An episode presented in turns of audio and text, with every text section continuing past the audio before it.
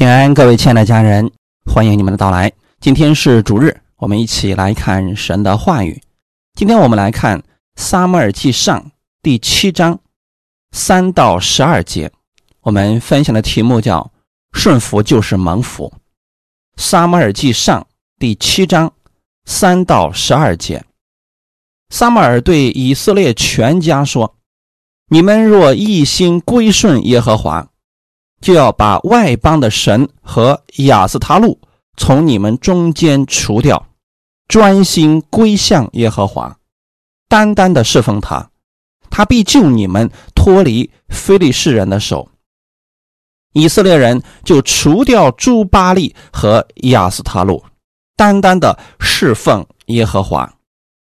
撒母耳说：“要使以色列众人聚集在米斯巴。”我好为你们祷告，耶和华。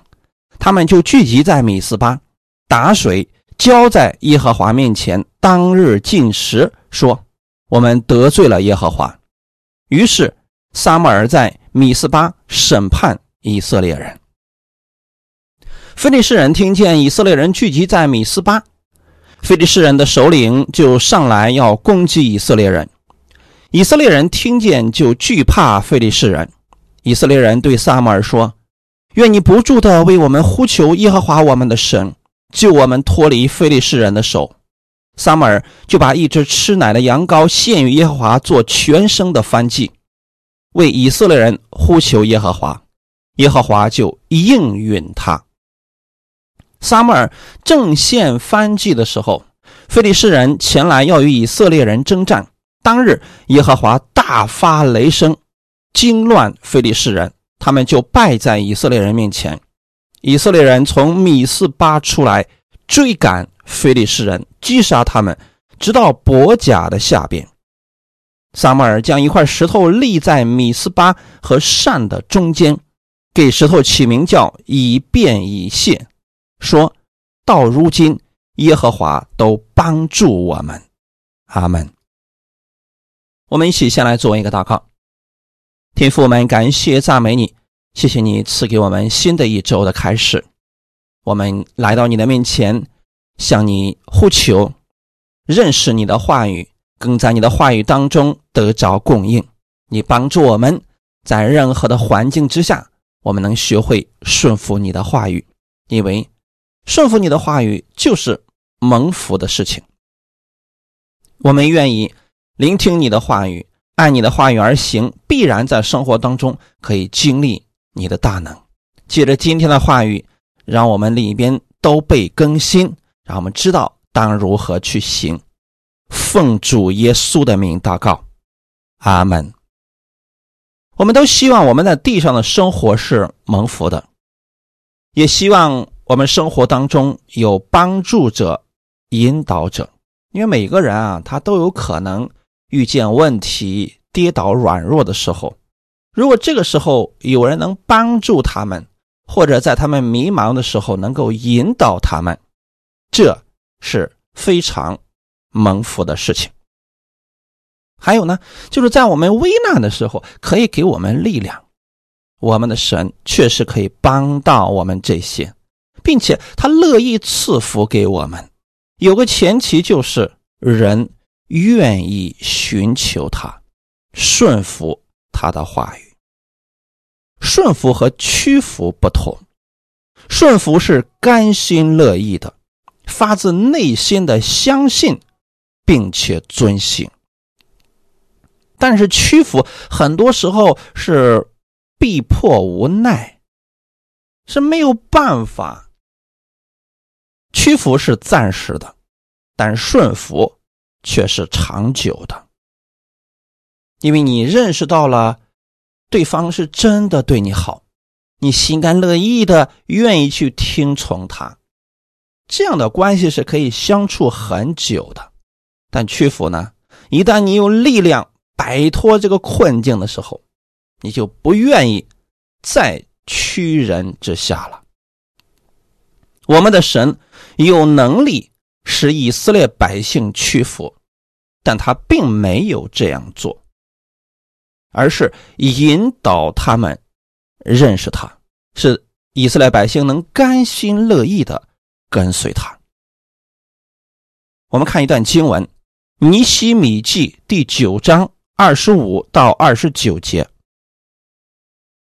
尼西米记》第九章二十五到二十九节，他们得了坚固的诚意、肥美的地土、充满各样美物的房屋、凿成的水井、葡萄园、橄榄园，并许多果木树，他们就吃而得饱，身体肥胖。因你的大恩，心中快乐。然而，他们不顺从，竟背叛你，将你的律法丢在背后，杀害那劝他们归向你的众先知，大大惹动你的怒气。所以，你将他们交在敌人的手中，磨难他们。他们遭难的时候哀求你，你就从天上垂听，照你的大怜悯。赐给他们拯救者，救他们脱离敌人的手，但他们得平安之后，又在你面前行恶，所以你丢弃他们在仇敌的手中，使仇敌辖制他们。然而他们转回哀求你，你仍从天上垂听，屡次照你的怜悯拯救他们，又警戒他们，要是他们归服你的律法。他们却行事狂傲，不听从你的诫命，干犯你的典章。人若遵行，就必因此活着。扭转肩头，应着景象，不肯听从。这是他们被掳归回之后，省长尼西米和做祭司的文士以斯拉教训百姓回归，他们重新去敬拜神的。仪式当中，在这段经文当中，我们可以看到，这些带领者让以色列百姓回归一下之前他们的祖先所做的事情。原来的时候，神给他们有一个应许，带他们出埃及，到迦南美地。到了那个地方之后呢，他们得着了坚固的诚意。肥美的地土，还有各样的美物，他们就吃而得饱，身体肥胖，心中快乐。这些是神的恩典呀。按理来讲，过去他们当奴隶，现在好不容易进到了迦南，有了自己的家园，神如此赐福给他们，他们是不是更加应该去顺服神的话语啊？但是他们没有。当吃饱喝足、心中快乐之后，他们就不顺服神了，竟背叛神，将神的律法丢在背后，那就是跟神对着干，去拜别的神，违背神的话语。神兴起了先知，去劝诫他们，哎，他们把这些先知给杀了。这就惹动了神的怒气。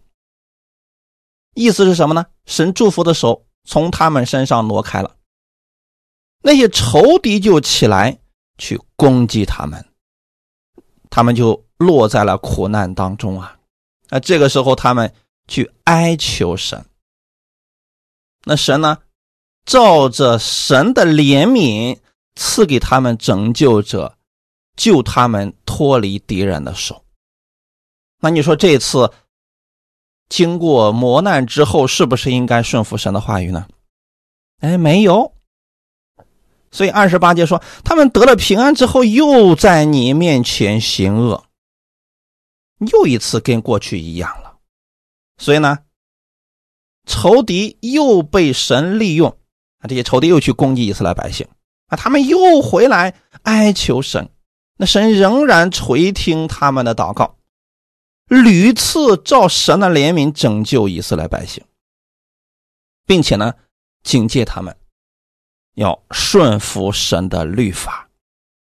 但是以色列百姓听不听呢？苦难过后，平安的时候，就行事狂傲，不听从神的诫命，干犯神的律例典章。大家要知道，神赐下这些律法、这些典章，让我们遵行，实际上对我们是有益处的。如果人能看明白这一点，去遵行神的话语而生活，那他生活当中就是蒙福的呀。一旦人违背神的话语，那自然是受亏损的。以色列百姓呢，哎，每一次啊情况缓和平安的时候啊，他们就应着景象违背神的话语。我们可以看到。以色列百姓在得着神的祝福之后所做的事情，要成为我们的借鉴。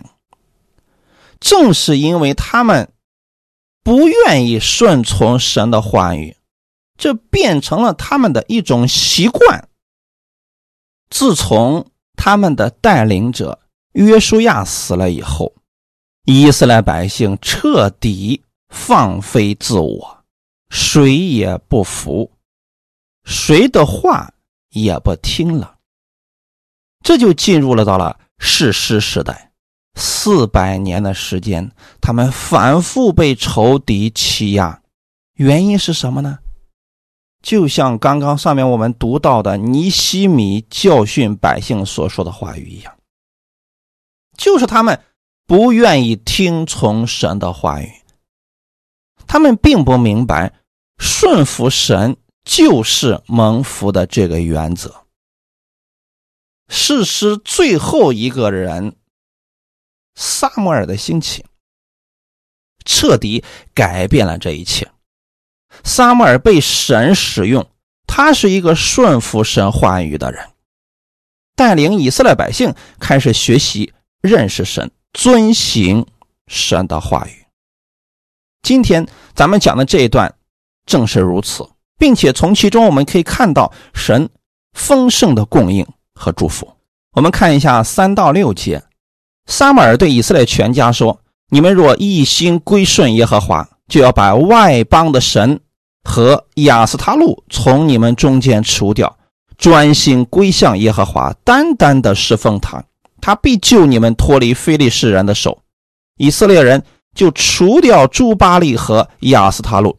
单单的侍奉耶和华，撒母尔说：“要是以色列众人聚集在米斯巴，我好为你们祷告耶和华。”他们就聚集在米斯巴，打水浇在耶和华面前。当日进食，说：“我们得罪了耶和华。”于是撒母耳在米斯巴审判以色列人。撒母耳知道，要想结束国内外的征战。必须从源头上解决问题，那就是让大家认识神，顺服神的话语。他以先知的身份劝诫百姓，而这些话语其实也是以前摩西吩咐百姓的。生命记四章五到六节，我照着耶和华我神所吩咐的，将律例典章教训你们，使你们。在所要进去得为业的地上遵行，所以你们要谨守遵行，这就是你们在万民眼前的智慧聪明。他们听见这一切律例，必说：这大国的人真是有智慧又聪明。阿门。为什么撒母耳要让以色列人？一心归顺耶和华呢？为什么一定要除掉他们中间的外邦神呢？因为他们已经违背了神的话语，去拜诸巴利和亚斯塔路啊！巴利和亚斯塔路，实际上巴利是男神，亚斯塔路是女神，这是所有男神和女神的一个总称啊！诸巴利是什么意思呢？很多的巴利。还有亚斯塔路就是女神、生育之神等等啊！你想想看，以色列百姓，你一个有神的人，你怎么会去拜假神呢？因为他们被非利士人影响了，他们在很多地方会羡慕非利士人的那种生活的方式，渐渐的违背神的话语，跟非利士人生活相仿了。所以弟兄姊妹。不要去羡慕现在不信人的生活方式，他们那种方式或许暂时会给他们带来一些好处，但是弊端会非常的大。大家一定要认识到这一点。撒母耳在看到这些之后，要彻底的从源头上解决，要恢复百姓与神的关系，要让百姓学习。依靠神，因为这样呢，有什么好处呢？如果百姓把神的律例典章去遵行，那么他们就有智慧、有聪明了。我们都希望我们在地上生活的时候有智慧、有聪明。但你去学习这个世界上的这些得聪明的方法，那些是小聪明啊。神要给你的是。大智慧呀！所以撒母耳对以色列全家说：“你们要一心归顺耶和华。首先要做的事情是什么呢？把外邦的神除掉，专心归向耶和华，单单的侍奉他。感谢主啊！单单的侍奉神，不要既侍奉神，又去拜别的神。”我们不要一心二用啊！遇到事情了，既向神祷告，也求世人。如果神这样没有回应，我们去用自己的方法等等。其实这就是跟以色列百姓差不多了。我们接着看今天的本文七到九节：非利士人听见以色列人聚集在米斯巴，非利士的首领就上来要攻击以色列人。以色列人听见就惧怕非利士人。以色列人对撒母耳说：“愿你不住的为我们呼求耶和华我们的神，救我们脱离非利士人的手。”撒母耳就把一只吃奶的羊羔献于耶和华做全生的燔祭，为以色列人呼求耶和华，耶和华就应允他。阿门。这里提到了一个人的名字叫非利士人，那这非利士人是什么样的人呢？他是以色列人的仇敌，给以色列百姓造成了极大的困扰。这些非利士人骁勇善战。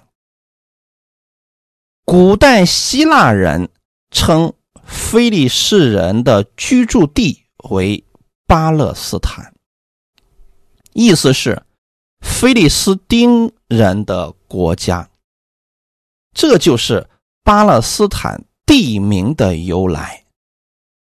菲利士人曾经在叙利亚、以色列、埃及、希腊和土耳其这些国家生存过，后来被希腊打败，最终大部分人生存在现今的加沙地带。也就是说啊，以色列人跟菲利士人的这个征战已经维持几千年了。所以，如果今天你再看到他们，两家打起来了，不要觉得有什么稀奇的。如果你听某些人给你讲了之后，让你心中感到惧怕、担心，你就不要听了，因为这不符合真理。无论是谁讲的，这一点大家一定要切记。越到末世的时候，许多预言家、分析家都会跑出来。我说的还是主内的啊，是这些一些牧师啊，不是这个世上的。如果你听了这些，又看世人的各种分析和报道，你心中一定会惶惶不安的。弟兄姊妹，无论是谁去讲关于末世的消息，如果你听了以后感觉到惧怕、担心、恐慌，你就不要听了，因为这不符合。神的真理，我们是属神的百姓，无论遇到什么事情，我们都是有盼望的。我们不应该只看到事情的本身，我们更能看到的是神能拯救我们。很多人总是为以色列人担心，说：“哎呀，万一他们被灭了怎么办呢？”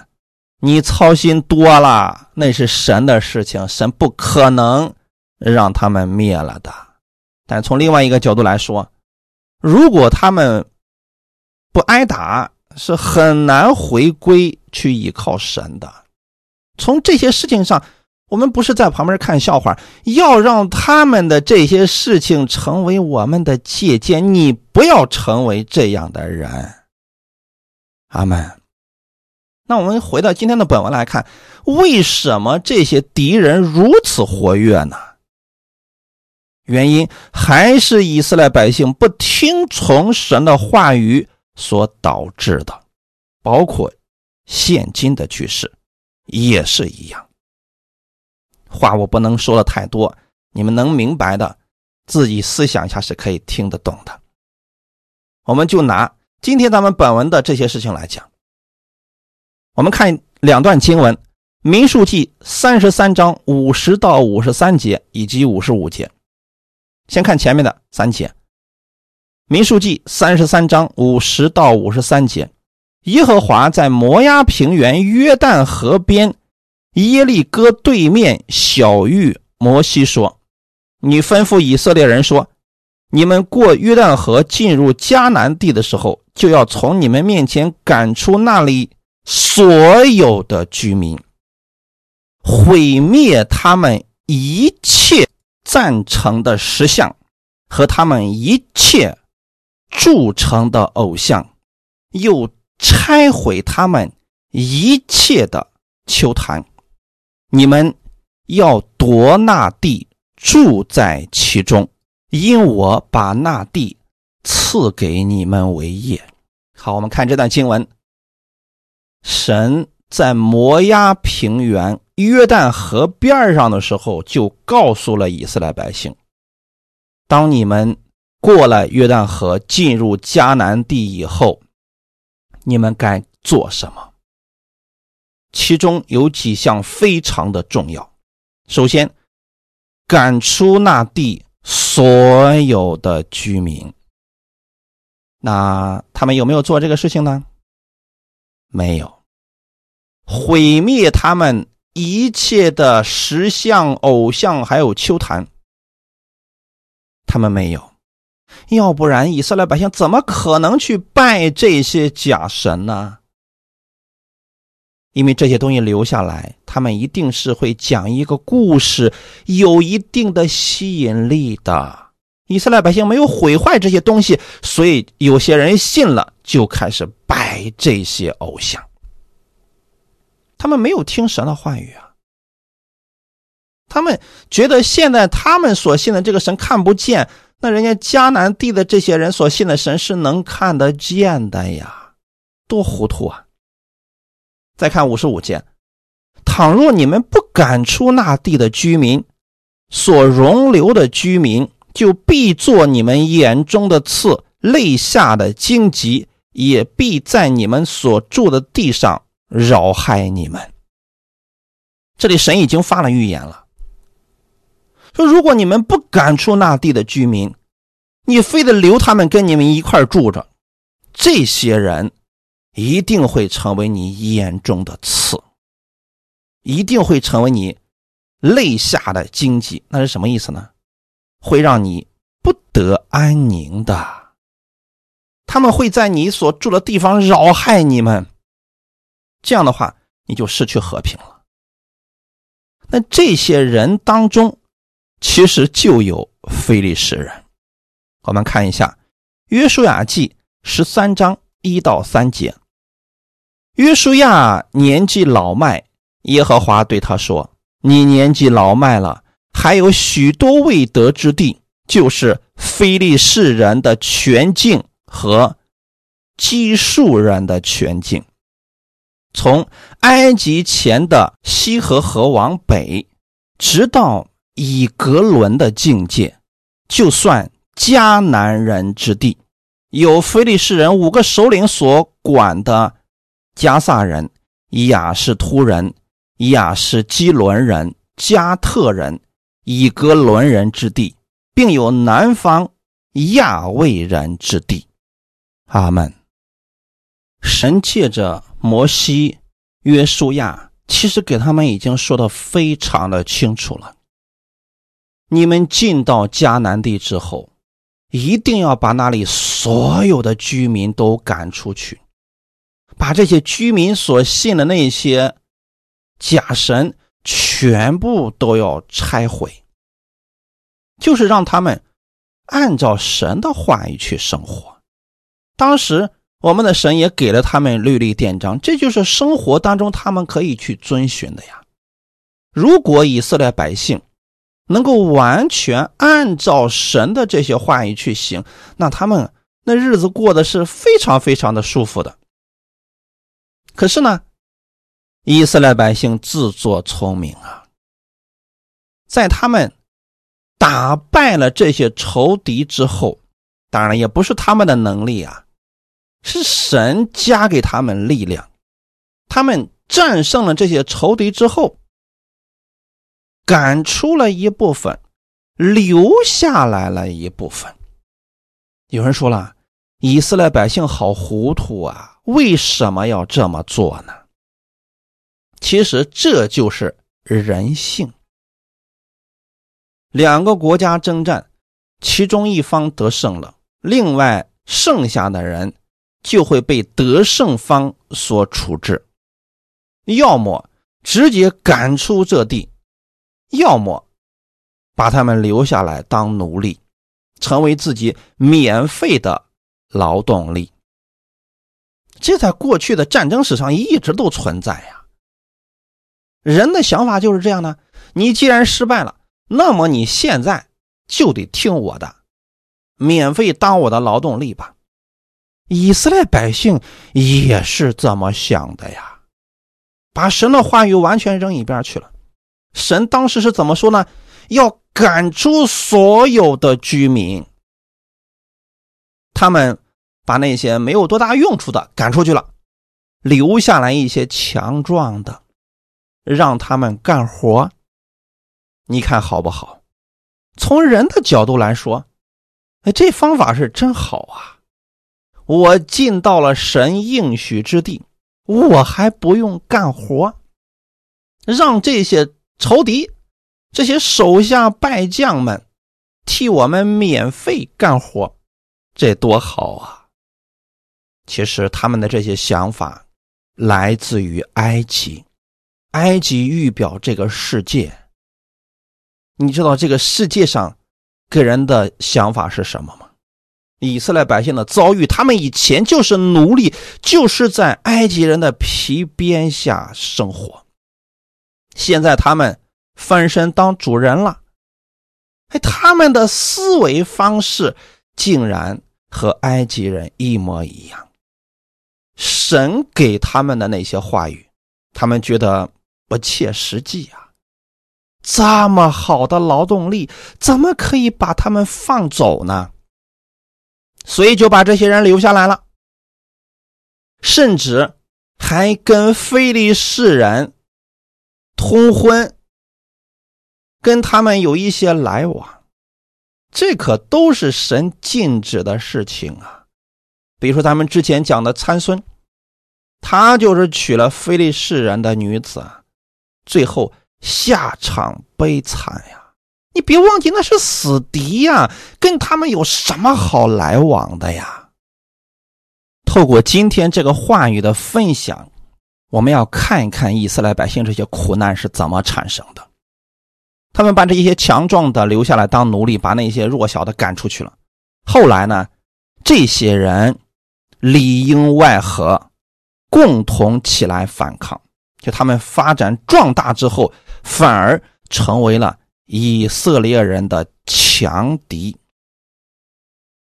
这就是以色列百姓不。听从神的话语，不顺服神话语的结果，他们觉得自己又行了。其实，看旧约圣经，那是以色列人的苦难史啊。透过这些，是可以给我们的人生带来一些借鉴的。很多事情其实是可以避免的。我们可以做一个假设。以色列百姓进入迦南之后，把这迦南地所有的这些恶人全部赶出去，神让他们杀尽的，他们就杀尽了；那后面其实就没有这么多的问题了。可惜啊，以色列百姓对神的话语是听一部分，另外一部分按照自己的意思来。我们不知道有多少家人们现在是这样来看待神的话语的：听一部分，另外一部分按照自己的理解来。那我们按照自己的理解来，一定是这个世界的方式啊！就像以色列百姓现在这个想法，你说他错吗？好像也没有错呀。我们刚刚进入迦南地，我不想干活，我留下一些手下败将，让他们做我的免费劳动力，这有错吗？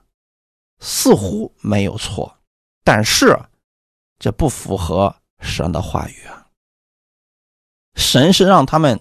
把这些敌人全部赶出去，但以色列百姓有自己的想法呀，总觉得自己的想法比神的想法更好，才导致了现今非常尴尬的局面呀。因此，弟兄姊妹，我们透过今天的本文是要看到，我们不要这样去生活。你要么完全按照神的话语去生活，要么你完全按照这个世人的方式都可以的。完全按照神的话语，你真的会看到神话语的大能；完全按照世人的方式，你会走到绝路，最后有一天也会去按照神的话语去行。怕就怕在各占一半既听从神的话语，也听从人的话语，把这两个混在一块儿，好像你在按神的话语去行。但是实际上，你很多东西都是世俗的方式。你希望神按照世俗的方式来给你成就。就拿今天的话语来讲，如果以色列百姓祷告的话，主啊，我留下这个非利士人，他身体高大，全身都有劲儿，留下他给我当驴去干活，多好啊！啊，你就赐福我吧。好，那么神该怎么做呢？神的话语已经说的非常明白了，你要把他们赶出去。可以色列百姓如果说，主要我不想把他赶出去，我觉得这些人替我干活挺好的。那你说神会怎么做呢？弟兄姊妹，这是以色列百姓自己的选择呀。所以后来，这些人真的成为了他们肋下的荆棘，成为了他们眼中的刺。大家想想看，如果你眼中有一根刺，虽然不会致命，但是会让你非常的不舒服。肋下有荆棘，也不致命，但是非常的不舒服啊！长年累月的，你会被这些事情所惊扰的呀。就像你身体上，比如说手指头里边扎了一根刺。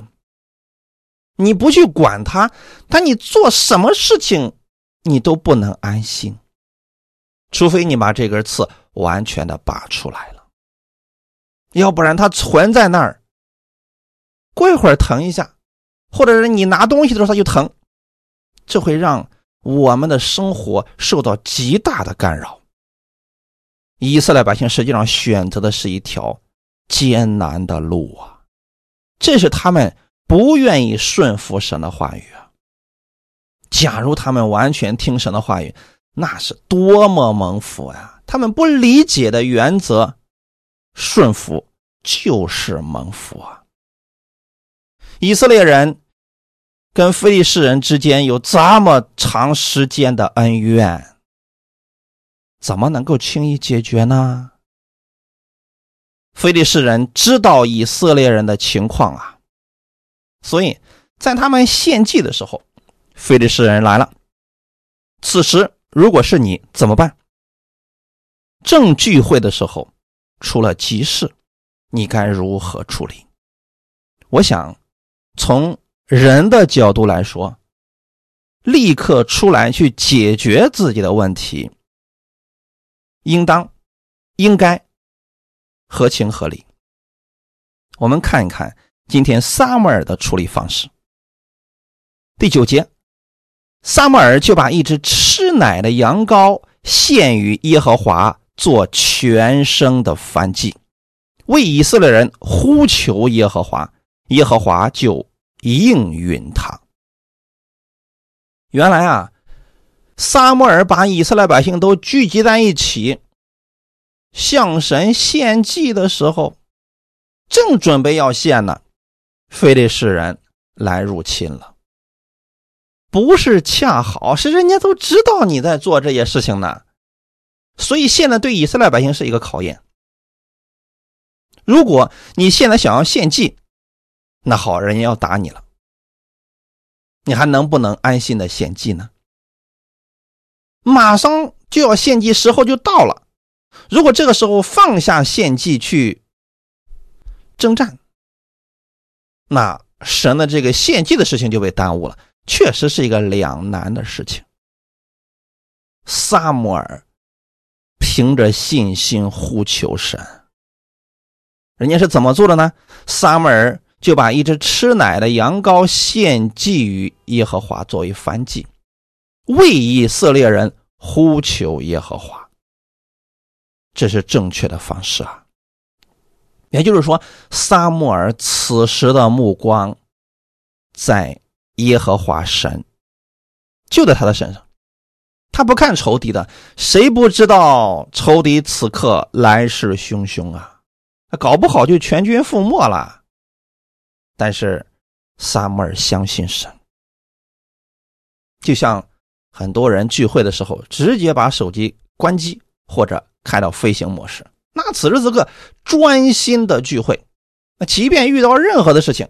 他此刻的目光是在神的身上，他相信神能够解决他的问题，不差这一会儿。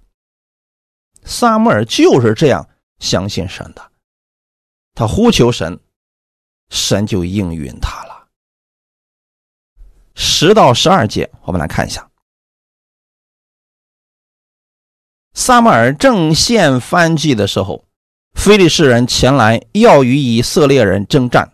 当日，耶和华大发雷声，惊乱非利士人，他们就败在以色列人面前。以色列人从米斯巴出来，追赶非利士人，击杀他们，直到伯甲的下边。撒母尔将一块石头立在米斯巴和善的中间，给石头起名叫以便一谢，说到如今。耶和华都帮助我们。好，我们看看这几节经文。撒摩尔正献燔祭的时候，非利士人前来要与以色列人征战。啊，这很有意思啊！这个时间点真是把控的非常完美啊。之前。可能就已经有士兵来报告给撒摩尔说，非利士人正朝着我们这儿来呢。撒摩尔充耳不闻，继续献祭，不管他。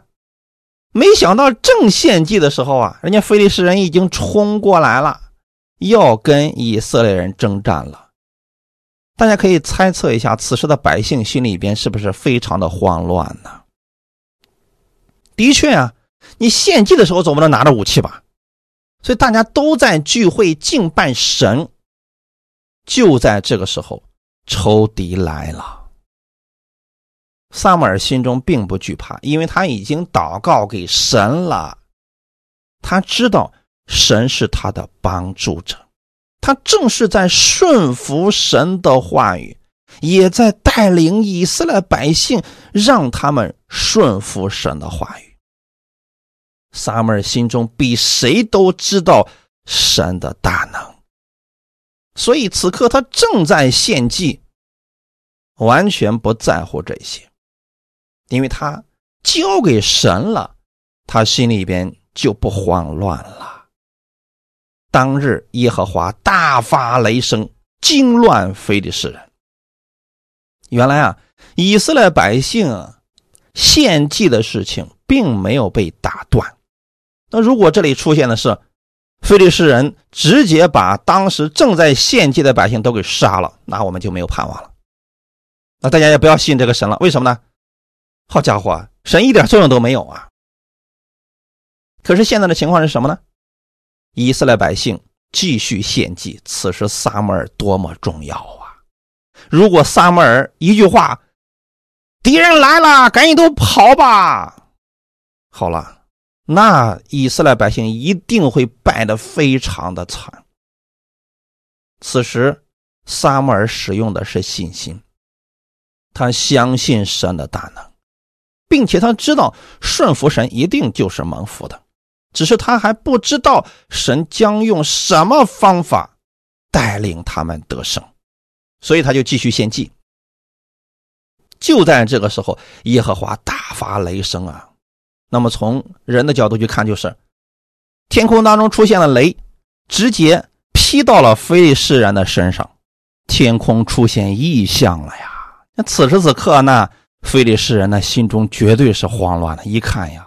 哎呀，这这这了不得呀！这天空中不断的打雷，都都都已经死了不少了，所以人就跑了，他们就败在以色列人面前呀。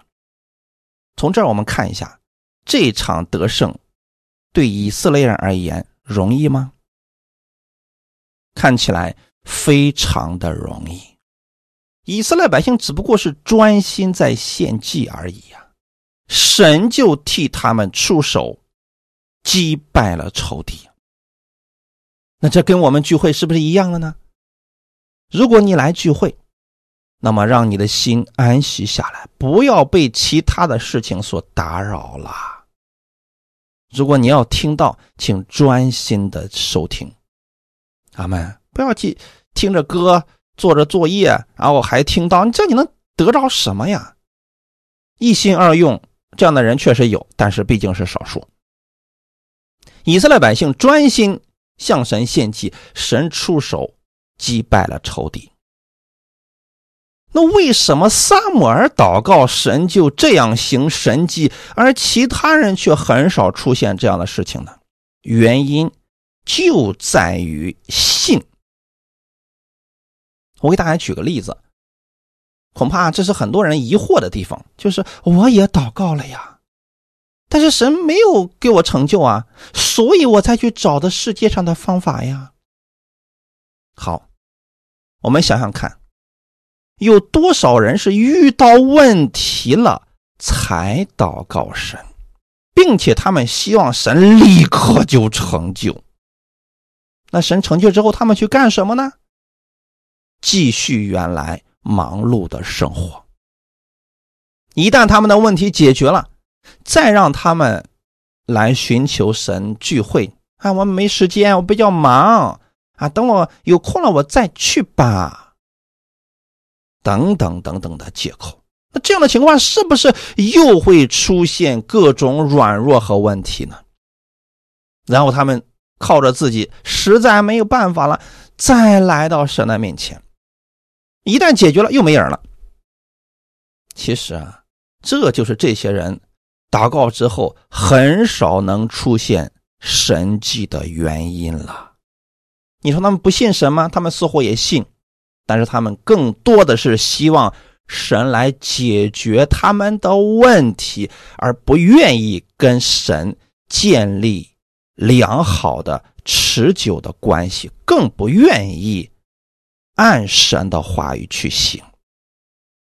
我们的神希望我们顺服他的话语，这样的话，你所困扰的那些问题就不再出现了。即便有，你也能靠着信心轻松胜过。可是大多数的人并不愿意这样啊，总是想等到自己没有办法了才来求告神。这样的生活方式并不正确。也没有安息，而顺服神话语而生活的人，他里面是有安息的。很多的问题会绕他们离开，他心中常常会被神的平安、喜乐所充满，因为他们跟神之间有一个良好的一个关系。因此，他们遇到事情就祷告，即便没有事情的时候，他们也向神祷告。这种关系一直都在，所以他们常常能经历神的大能。萨摩尔就是这样的人，他从小在圣殿当中长大，他做的最多的事情就是跟神交流。这就是为什么撒母耳一祷告，神立刻应允的原因了，就是因为他完全相信神。阿门。我真的希望我们弟兄姊妹的生活当中都能这样去经历神，而不是每一次都是抱怨神、抱怨各种问题、抱怨各种困境。为什么这样的事情又一次临到我的身上？其实原因很简单，就是我们离开神的话语已经很久了，所以你里边根本没有力量去胜过这个世界的魔鬼的各种试探，你也无法胜过的。要想胜过魔鬼的各种试探，那一定是靠神的话语啊。可人的心里面如果没有了神的话语，他就会软弱，他就会看到问题越来越大，他就会看到神为什么不帮他。其实真正要恢复的，是人与神的关系。阿门。我们的神特别乐意赐福给我们。很多时候啊，人架的太大，离神越来越远。你别管我，我要自己生活。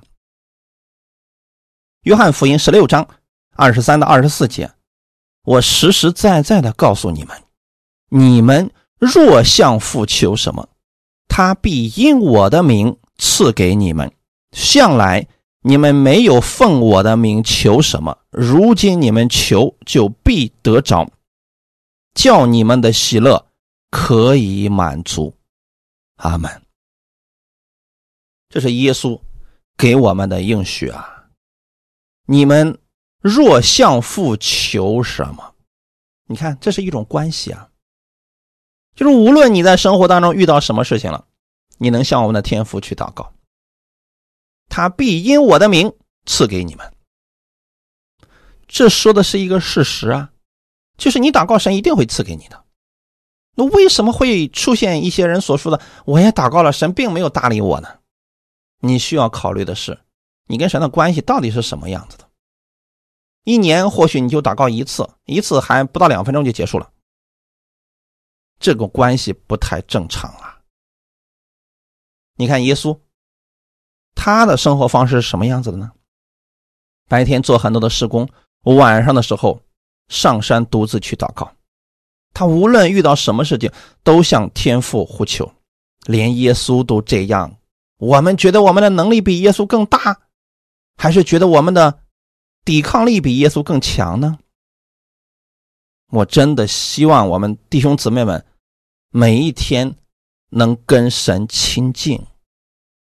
在真理里面造就我们自己，这样的话，你遇到问题了，你自然而然的相信神，向他呼求，你就会看到这美好的结果呀。向来你们没有奉我的名求什么，如今求就必得着，叫你们的喜乐可以满足。那这样的情况是什么呢？就这个人他生活当中常常去亲近神。去跟神建立美好的关系。现在遇到问题，他一祷告，神给他成就，他心里的喜乐满足了。他知道神的话语是真实的。阿门。这就是顺服啊！顺服的人，他一定是蒙福的呀。耶利米书二十九章十一到十三节，耶和华说。我知道，我向你们所怀的意念是赐平安的意念，不是降灾祸的意念，要叫你们幕后有指望。你们要呼求我，祷告我，我就应允你们。你们寻求我，若专心寻求我，就必寻见。耶利米是处在一个先知的时代，这先知时代的特点，以色列百姓远离神。经受了很多的苦难，先知过来指出他们的问题，他们把先知给杀了。耶利米那个时候也不好过呀，他知道以色列百姓远离神了，所以他劝诫以色列百姓啊，一定要回归神的真理，遵行神的话语。